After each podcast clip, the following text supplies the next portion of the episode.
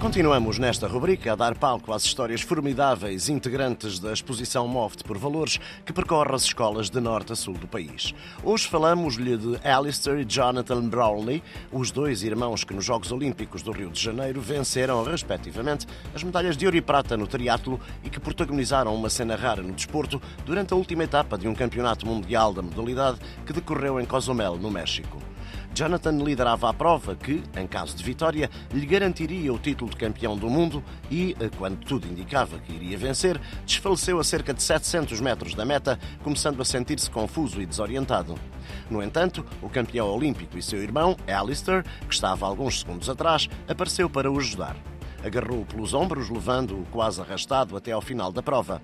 Entretanto, o sul-africano Henry Schumann superou os dois irmãos durante o incidente e venceu a corrida.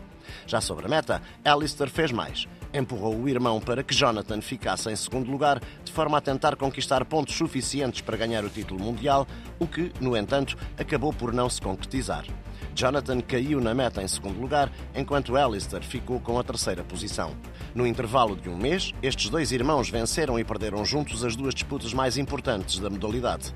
Para Alistair, ajudar o seu irmão a terminar a corrida foi uma reação humana natural, apesar de ter significado abdicar da vitória. As imagens desta manifestação de companheirismo, irmandade, solicitude e amor correram o mundo num ato que eleva ao patamar mais alto os mais puros e nobres valores do desporto, ao qual importa adicionar perto de 1 hora e 45 minutos de elevado esforço físico. Jonathan acabou por não ganhar o almejado título mundial.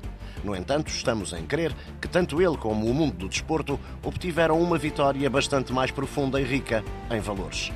No desporto, como na vida, vence sempre com ética.